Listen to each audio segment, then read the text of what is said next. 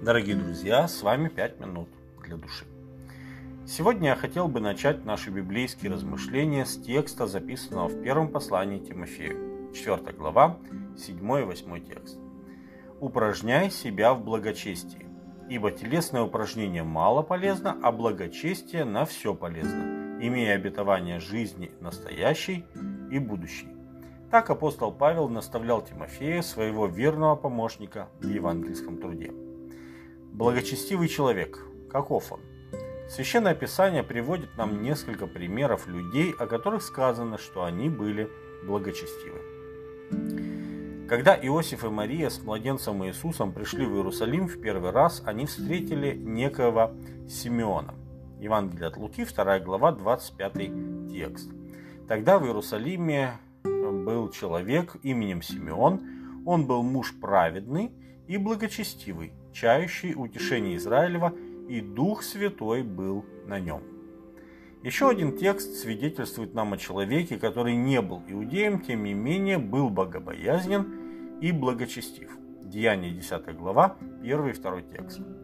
В Кесарии был некоторый муж именем Корнилий, сотник из полка, называемого Италийским, благочестивый и боящийся Бога со всем домом своим, творивший много милостыни народу и всегда молившийся Богу. Также свидетельство самого Павла об Анании, верующем из Дамаска. Деяние 22 глава, 12-13 текст. Некто Анания, первым встретивший обращенного Савла, будущего апостола Павла, муж благочестивый по закону, одобряемый всеми иудеями, живущими в Дамаске – пришел ко мне и, подойдя, сказал мне, брат Савл, прозри. И я тотчас увидел его. Благочестие – это своего рода внешнее проявление нашей веры. Потому что веру очень редко видно, а благочестие, если оно есть, его видно. Ну и если его нет, то это тоже видно. Но апостол Павел предупреждает, что может случиться так, что с виду человек будет благочестив, но на самом деле это будет только игра. И, к сожалению, таких людей в последнее время будет становить, становиться все больше.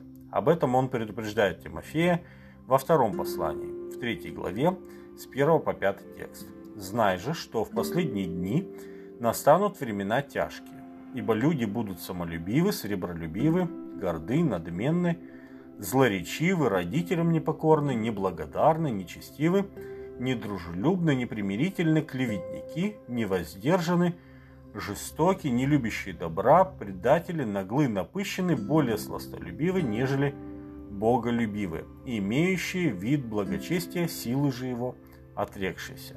По сути, все эти недостатки, все эти плохие качества, они и являются выражением а, как раз-таки вот этого нечестия. Но эти люди делают вид, что они благочестивы.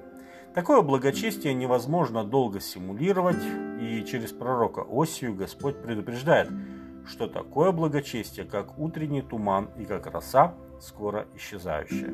Осия 6.4.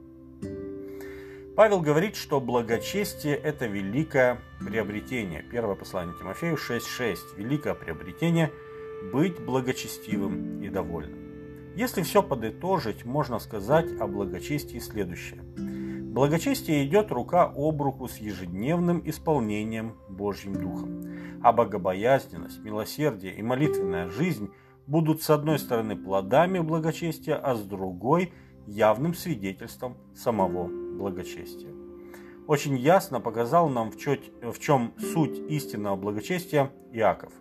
Чистое и непорочное благочестие пред Богом и Отцом – есть то, чтобы презирать, то есть обращать внимание на сирот и вдов в их скорбях и хранить себя неоскверненным от мира. Иакова 1 глава 27 текст. Благочестивый человек, даже находясь в бесчестном мире, будет отражать божественные принципы в своей жизни. При этом он будет сосредоточен не на своих нуждах, но на нуждах тех, кто находится в более отчаянном положении.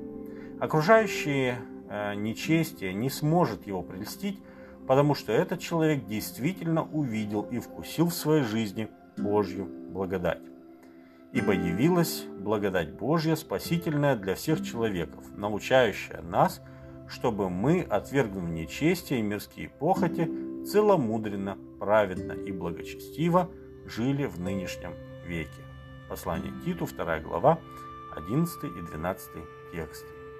С вами были 5 минут для души.